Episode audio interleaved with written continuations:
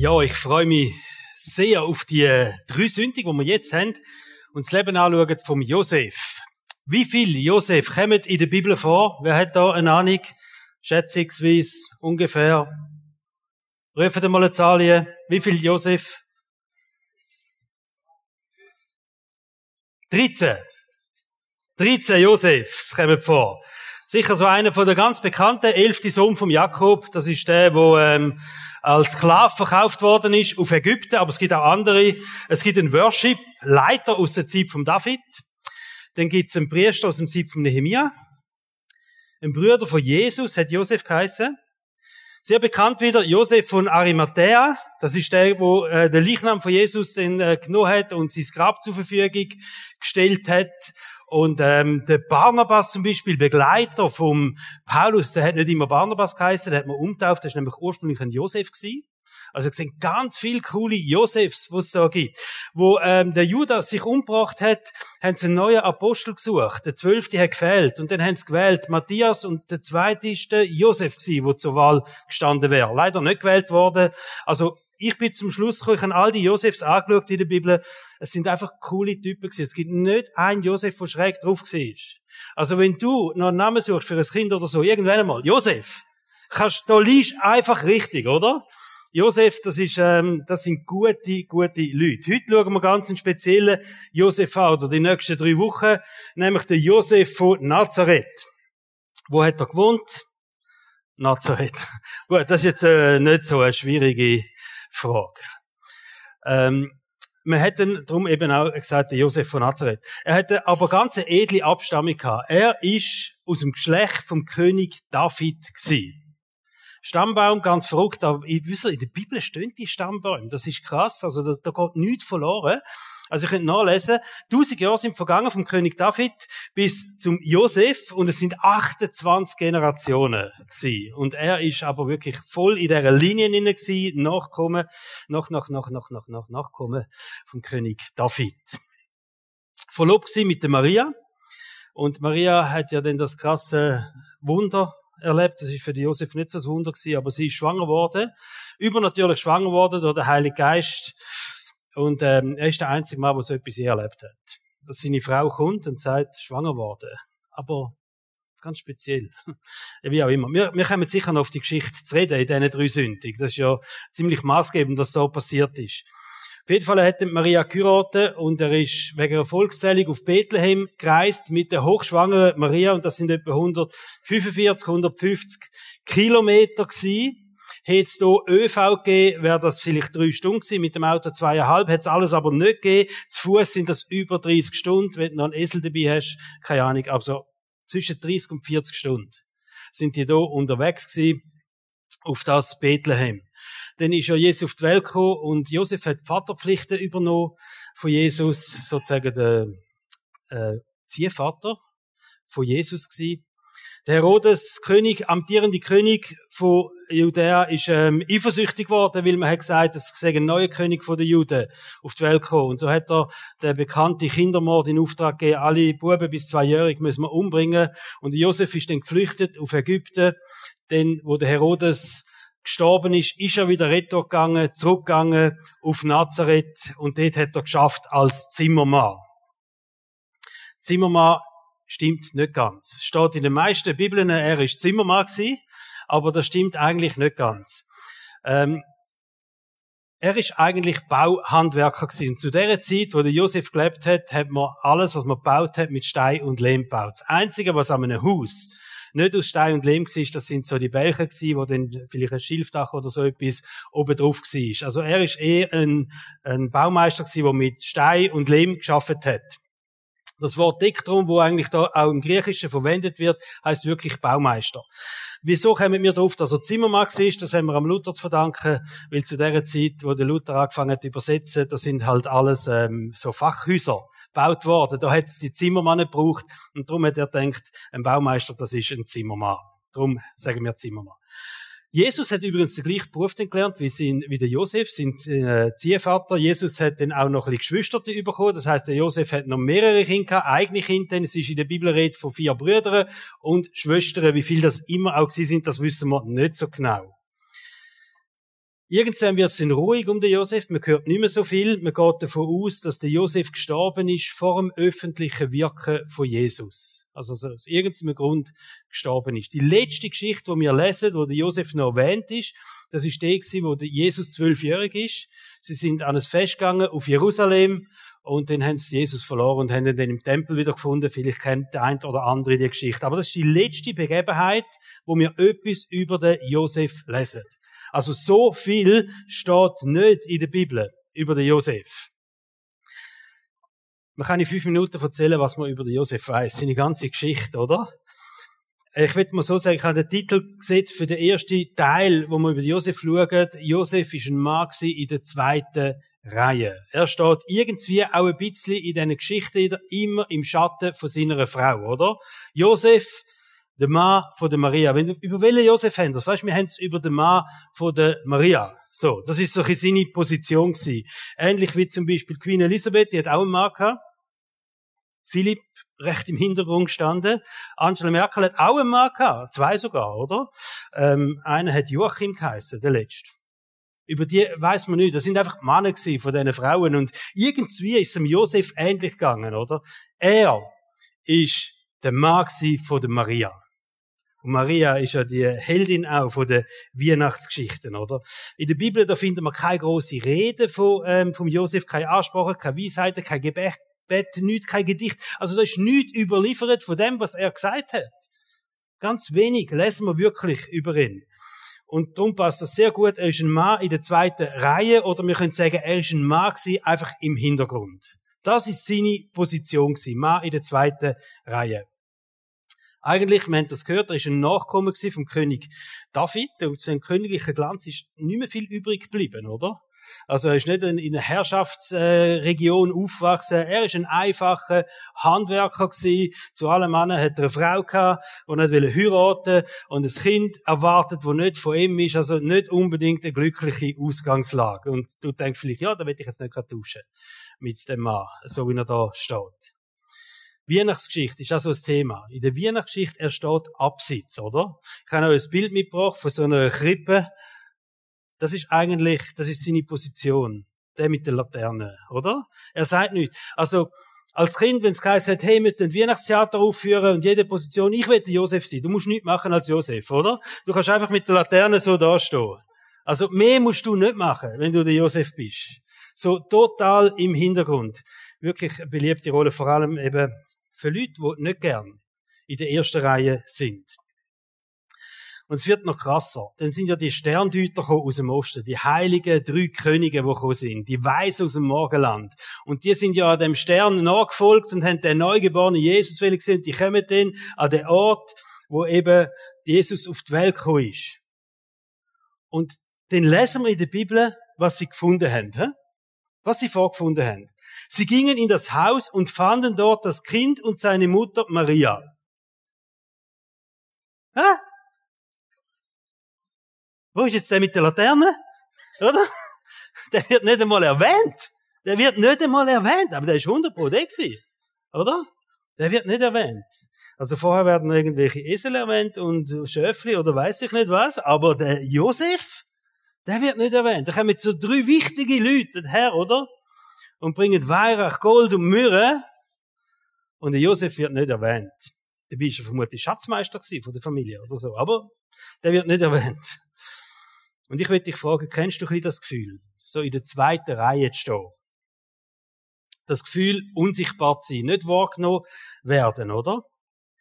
Wenn du jetzt zu den introvertierten Menschen gehörst, dann denkst du, die zweite Reihe ist im Fall cool. Das ist gar nicht so schlecht. Ich fühle mich wohl an einem Ort, wo ich gar nicht so wahrgenommen wird, wo ich einfach ein bisschen sein kann, wo ich nicht im Vordergrund stehe. Ich fühle mich an so einem Ort wohl. Lieber in der zweiten als in der ersten Reihe, denkst du vielleicht. Und ich, mit allem, was ich über den Josef gelesen habe und studiert habe, bin ich zum Schluss gekommen, er ist vermutlich ein introvertierter Mensch gewesen. Also für ihn hat das vermutlich auch gestummen so wie er unterwegs war. Er ist nicht einer gewesen, der die grosse Bühne gesucht hat. Er ist vermutlich auch nicht ein der sehr grosses Beziehungsnetz hat, vielleicht schon gute Freunde, aber kleine, enge. Also, wo er zurückgegangen ist auf das Bethlehem, sein Heimatort, wegen der Erfolgszählung, dann hat er nicht noch 100 Kollegen und Verwandte gehabt, die er kennt hat, sondern er ist eigentlich alleine dort gewesen. Er ist nicht einer, der das Grosse gesucht hat, nicht, der die Masse gesucht hat.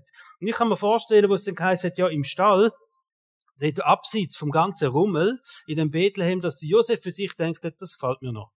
Also lieber im Stall wieder in dem Gewühl, da mit diesen vielen Menschen, dem Lehren, einfach so der Rückzug, der hat ihm eigentlich gefallen. Er hat auch eine Konfrontation äh, gesucht. Das sehen wir ganz am Anfang, wo es darum gegangen ist, dass seine Frau kommt und sagt, ups, ich bin schwanger. Dann äh, ist er nicht hingegangen und hat Konfrontation gesucht, sondern er hat sich einfach klammheimlich aus dem Staub machen. Also mit allem, was ich über ich denke, ist ein introvertierter Mensch gewesen, aber ich bin richtig Fan geworden vom Josef. Und er ist so eine begeisternde Persönlichkeit, so ein wertvoller Mensch. Und wenn wir sehen, wie Gott den braucht hat zum Geschichtsschreiben und was alles wichtig ist, was er gleich für eine wichtige Aufgabe hat, dann ist das sehr begeisternd. Ein Mann aus der zweiten Reihe. Gott hat den Josef aufgesucht für eine ganz edle Aufgabe, nämlich seinen Sohn großziehen.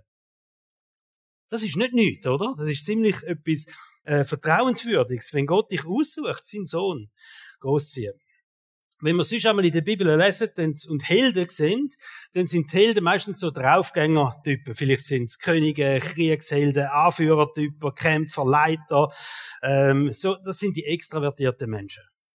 Im Normalfall Helden in der Bibel, kann sagen, das sind extravertiert. Die stehen an, gehen voraus, sagen, mir nach, kommen und rufen zur Umkehr oder weiß ich nicht was. Einfach die, die vorne in der ersten Reihe sind.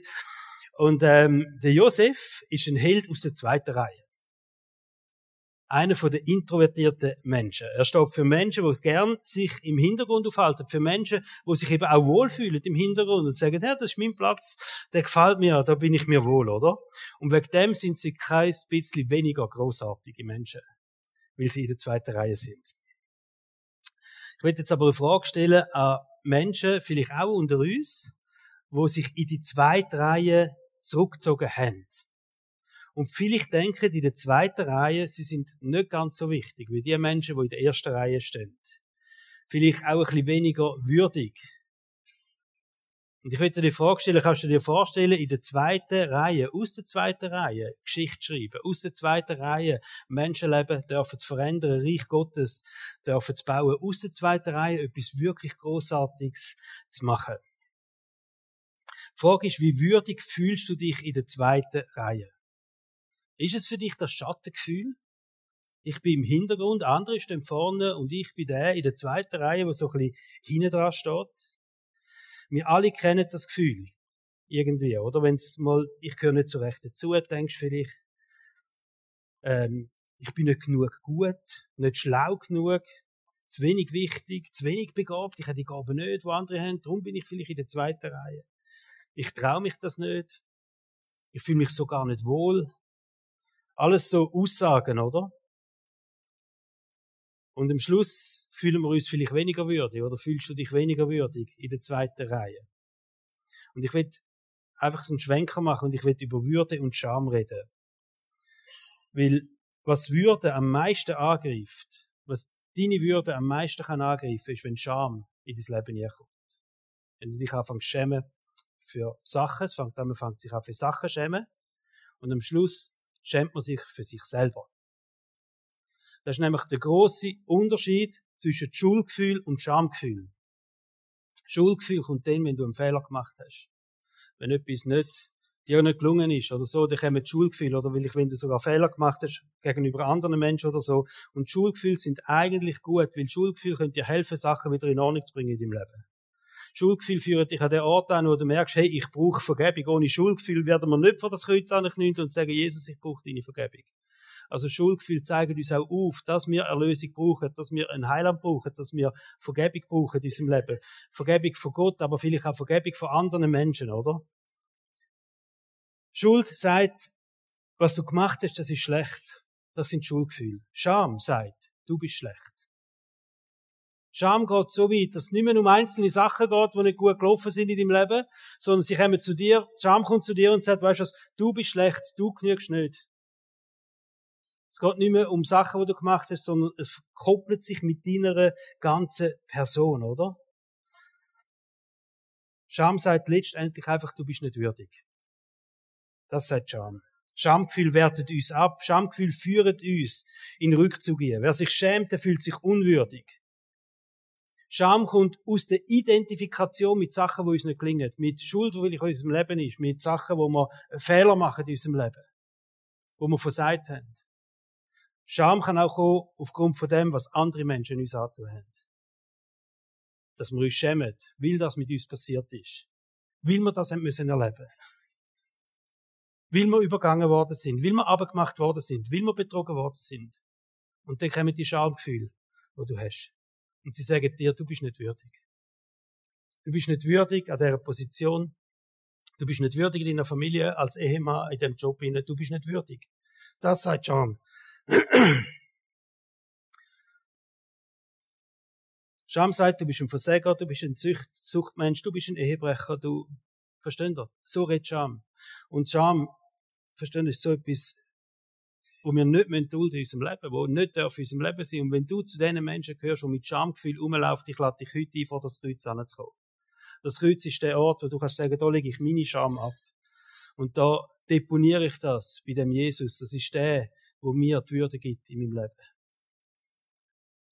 Du bist nicht, was du tust, und du bist nicht, was andere dir antun haben. Du bist würdig, weil Gott dir die Würde gegeben hat. Ich habe ganz ein cooles Zitat gefunden. Es wäre mega les, wenn es von mir wäre, aber es ist nicht. Es ist vom Augustinus. Es gibt kein Heiliger ohne Vergangenheit und kein Sünder ohne Zukunft. Das ist so ein tiefe Wort, oder? Es gibt kein Heiliger ohne Vergangenheit und es gibt kein Sünder ohne Zukunft. Und das ist der Dreh- und Angelpunkt, das Kreuz. Das ist der Ort, wo du deine Vergangenheit kannst ablegen das ist der Ort, wo du wieder in die Zukunft schauen kannst. Das Kreuz, wo Jesus sein Leben gegeben hat. Wir können die Würde, wo Gott uns gibt, nicht verlieren. Hast du das gewusst? Wenn wir die Würde könnten verlieren, wo Gott uns gibt, hätten wir sie alle verloren. Wir alle zusammen hätten die Würde verloren. Wenn das möglich wäre. Weil wir alle zusammen Menschen sind, die Fehler machen, die ungehorsam sind, die versagen, wir versagen schlicht und einfach, weil wir Menschen sind. Wenn das Versagen unsere Würde könnte nehmen, dann hätten wir alle zusammen unsere Würde verloren schon. Es gibt nur eine Möglichkeit, wie wir könnten unsere Würde verlieren. Und das wäre die, wenn Gott uns nicht mehr lieben würde. Das ist die einzige Möglichkeit, wo wir könnten die Würde verlieren, wenn Gott uns nicht mehr lieben würde. Jetzt Steht aber in der Bibel, Römer 8, 38. Nichts auf dieser Welt. Weder Himmel noch Hölle, da kann alles passieren, versteht ihr? Nichts auf dieser Welt kann dich jemals trennen von der Liebe von Gott. Und die Liebe von Gott ist das, was dich würdig macht. Also, wir können die Würde, wo Gott uns gibt, nicht verlieren. Durch gar nichts. Und wir alle zusammen, wir sind geliebte Kinder von Gott. Du bist ein geliebtes Kind von Gott deine Fehler, dein Versagen, deine Unzulänglichkeiten. Auch nicht das, was andere Menschen dir antun haben, sie bestimmen nicht deinen Wert. Und sie bestimmen schon gar nicht deine Würde. Und wir brauchen uns nicht schämen. Wir brauchen Vergebung in unserem Leben. Wir brauchen immer wieder Vergebung in unserem Leben. Ja, aber wir brauchen uns nicht schämen für das, was wir gemacht haben. Und das, was mit uns passiert ist, darf nicht dazu kommen, dass es eine Identifikation mit unserem, unserer Persönlichkeit gibt, wo den Charme dominiert. Es gibt so gewisse ähm, Aussagen über unsere Gesellschaft, dass wir eine Schamgesellschaft sind. Dass ganz viele Menschen mit dem umlaufen. Ich bin unwürdig. Ich schaffe das nicht. Ich packe das nicht. Auch ganz junge Generationen.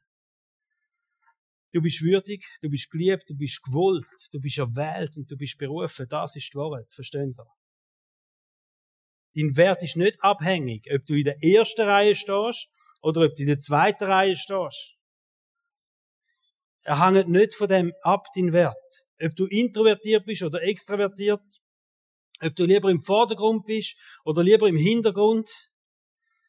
Du bist würdig, du bist geliebt, du bist gewollt, du bist erwählt, du bist berufen. Das ist die Wahrheit. Das ist das, was das Kreuz dir sagt. Verstehst Psalm 8, Vers 5 und 6, das ist Wahnsinnsaussage, die da ist. Was ist der Mensch, dass du an ihn denkst? Frage an Gott, wo David stellt, oder? Was ist der Mensch, dass du, Gott, an ihn denkst? Wer ist er schon, dass du dich um ihn kümmerst? Du hast ihn nur wenig geringer gemacht als Gott. Mit Ehre und Würde hast du ihn gekrönt. In der Schöpfung von uns Menschen sind wir mit Ehr und mit Würde krönt worden von Gott.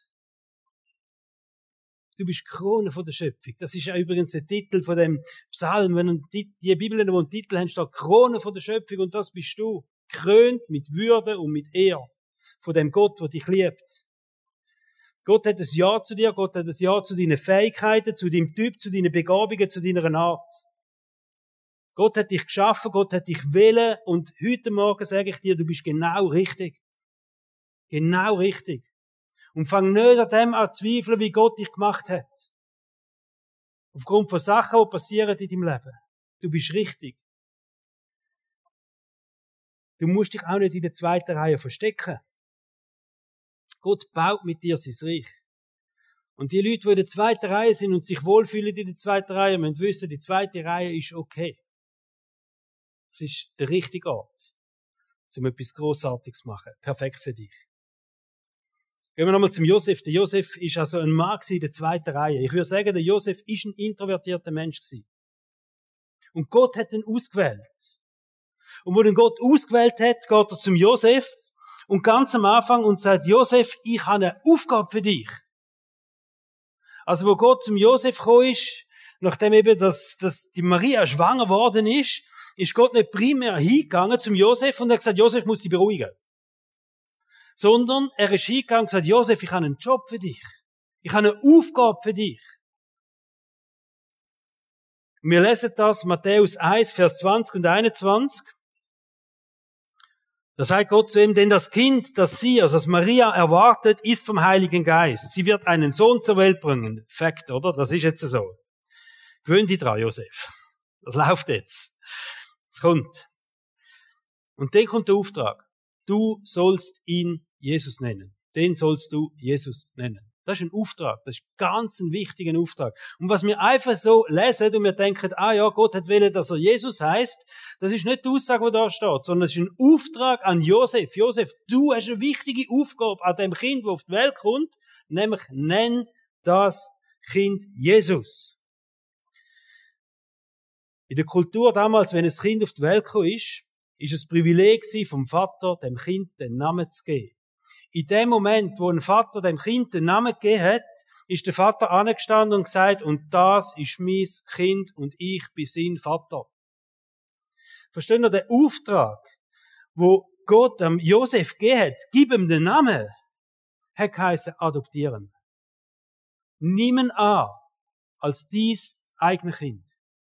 Bis mit dem Kind unterwegs, schau für das Kind, sorg für das Kind, Investiere in das Kind. Bist da für das Kind. Bist du der Vater für das Kind. Das ist eine Aufgabe, die da passiert ist, wo der Josef das gehört hat. Du sollst ihm den Namen Jesus geben. Hat der Josef gewusst, ich muss anstehen als Vater. Das ist mein Job. Anstehen als Vater. Das ist mein Job. Das hat Josef gewusst. Das ist ihm völlig klar gewesen. Und wir lesen nachher im Vers 25. Er schlief aber nicht mit ihr bis zur Geburt ihres Sohnes und dann steht, Josef gab ihm den Namen Jesus, er hat's gemacht. Er hat das Kind genommen und gesagt, und ich stehe jetzt an als Vater für das Kind. Gottes Sohn wird von einem Handwerker adoptiert. Das ist ja so. Cool, oder? Josef hat Jesus aufgezogen wie das eigene Kind. Rechtlich gesehen ist Josef jetzt der Vater gewesen. Also für alle rundherum ist rechtlich gesehen, der Vater von dem Jesus ist der Josef gewesen. Er ist der, der ihm den Namen gegeben hat. Er ist der Vater von dem. Und so wird Jesus in Stammbaum vom David geführt. Und es ist eine Prophezeiung, wo äh, viele hundert Jahre vorher passiert ist, dass Jesus, der Messias, ein Nachkommen aus der Linie von David wird sein. Und das ist wahr geworden mit dem Akt von der Namensgebung von Josef. was auch noch interessant ist, der Josef selber hat auch zwei verschiedene Väter gehabt. Wir lesen nämlich in Matthäus und im Lukas, wo zwei unterschiedliche Namen genannt werden als Väter vom Josef. Und jetzt geht man davon aus, dass der Josef eigentlich aus so einer aus sogenannten Leviratsehe rausgekommen ist. Das heißt, Mutter vom Josef ist verwitwet gewesen, ohne dass sie ein Kind hatte. Und dann ist es so Seite gewesen, dass ein Bruder oder noch Verwandter von dem Verstorbenen dann die Frau genommen hat, mit der er ein Kind zeugt hat, also auch sie auch als Frau genommen hat, ein Kind zeugt hat, und so ein rechtlicher Erbe entstanden ist.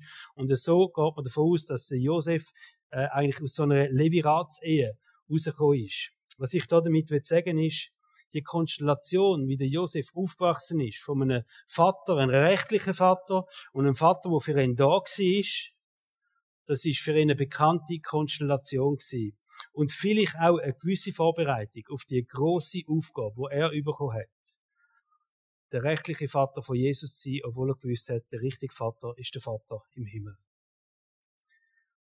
Und ich glaube, es könnte sein, dass schwierige Situationen auch dich könnten vorbereiten auf einen Auftrag, wo Gott dir mal gibt.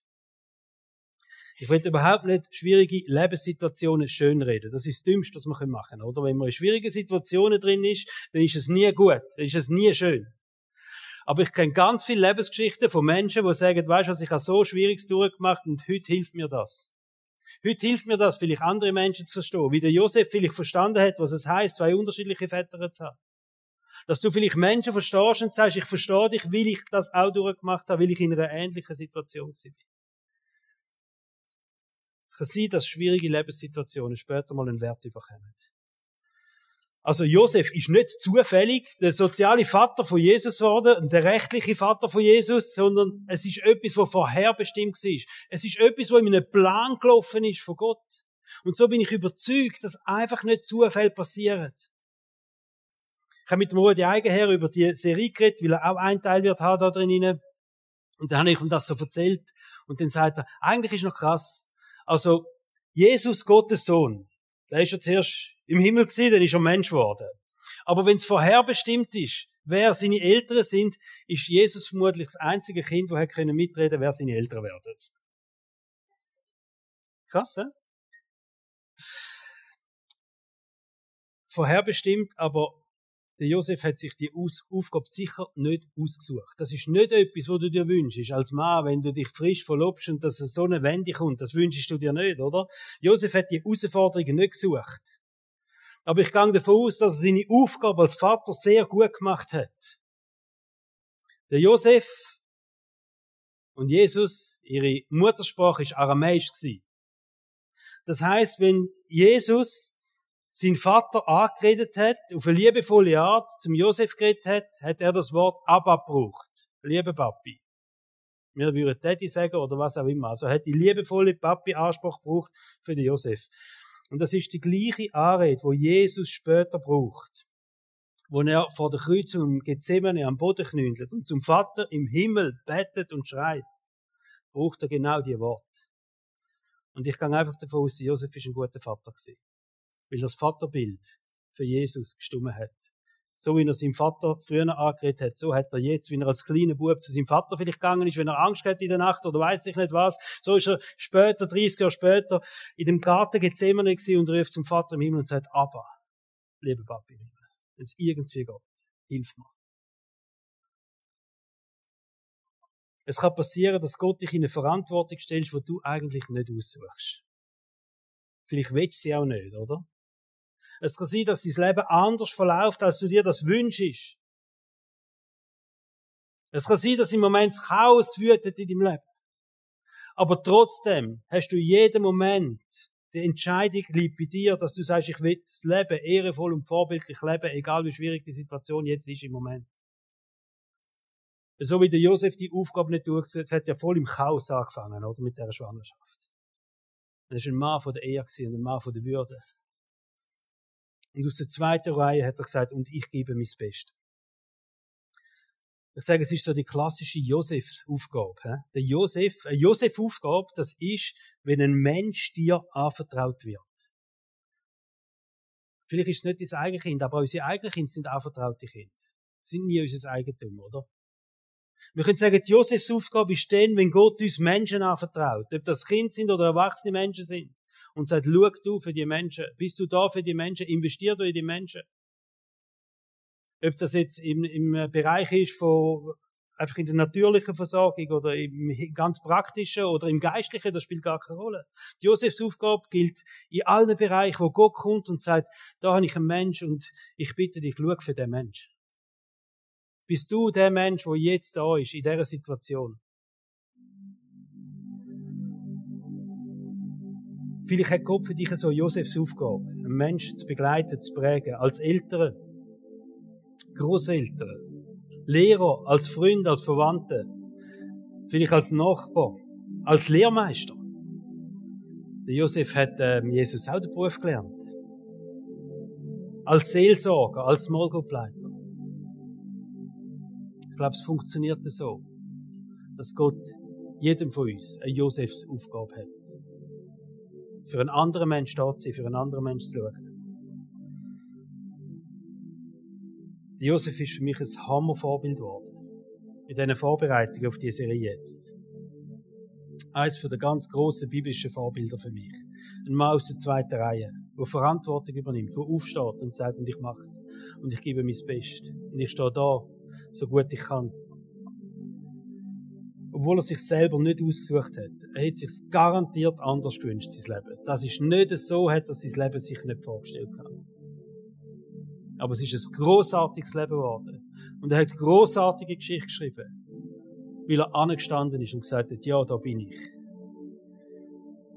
Und ich habe eine Frage zum Abschluss. Haben wir ein Ja zu dem Platz, wo Gott uns eingestellt hat? So wie wir sind, das Beste können zu geben. Auf unsere Art. Ob wir jetzt introvertiert sind oder extravertiert, das spielt überhaupt keine Rolle. Wir können sagen, und da stehe ich und Gott hat mich so gemacht und ich bin gut. Und so braucht mich Gott, so will mich Gott brauchen. Habe ich ein Ja zu dem Platz? Kann ich sagen, hey, ich weiß es. Ich bin am richtigen Ort und ich bin gut. Und ich bin mit Würde ausgestattet und mit Ehre ausgestattet. Und ich habe eine Frage an Menschen, die gern in der ersten Reihe stehen.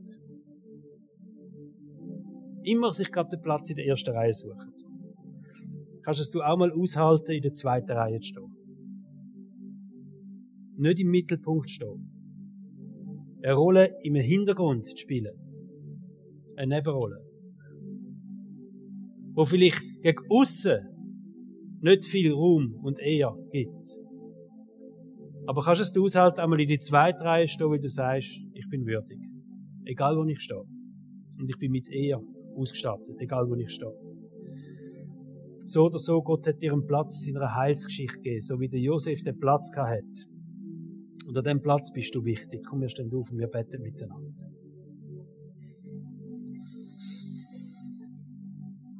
Jesus, ich danke dir, dass wir so dürfen vor dir stehen heute, so wie wir sind. Und du siehst jetzt unser Leben hier. Und du siehst, in welcher Reihe dass wir stehen. Und du hast uns unterschiedlich geschaffen. Als Menschen, die brillieren in der ersten Reihe, als Menschen, die aber großartig sind in der zweiten Reihe. Und ich danke dir, dass es bei dir keinen Unterschied ausmacht.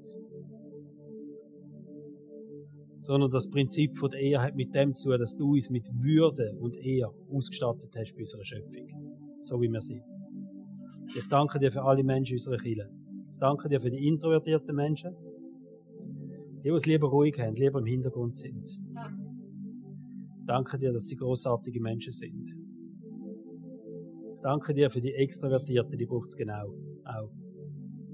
Danke für alles, was du ins Leben von jedem Einzelnen eingeleitet hast, Jesus. Aber jetzt würde ich beten für die Menschen, die Scham haben in ihrem Leben. Für Sachen, die ihnen passiert sind, Sachen, die sie gemacht haben, wo sie sagen, ich schäme mich. Nicht einfach, ich, ich habe einen Fehler gemacht, sondern es ist zu einer Scham geworden. Ich bete für die Menschen, die ihnen etwas angetan worden sind und sie schämen sich für das, was ihnen angetan worden ist, dass das ihnen passiert ist. Wieso ist das mir passiert? Was stimmt nicht mit mir, dass mir das passiert ist? Und Heiliger Geist, und ich bete jetzt einfach, dass du kommst jetzt gerade und die Herzen anrühren tust von diesen Menschen. Und dass wir den Psalm dürfen aussprechen über diese Menschen und sagen, du bist mit Würde und mit Ehr ausgestattet. Und niemand und nichts kann dir die Würde nehmen. Weil das ist ein Gott, der dich liebt. Ein Gott, der dich unendlich liebt. Der nicht aufhört, dich zu lieben. Und nichts kann dich von dieser Liebe jemals trennen. Heiliger Geist, so bete ich dafür, dass du jetzt einfach wirkst, auch in dieser Worship-Zeit, in unseren Herzen hinein. Dass wir einfach nochmal dürfen ausgestattet werden, erfrischt werden, erneuert werden. Mit allem, was wir brauchen. Jesu Namen. Amen.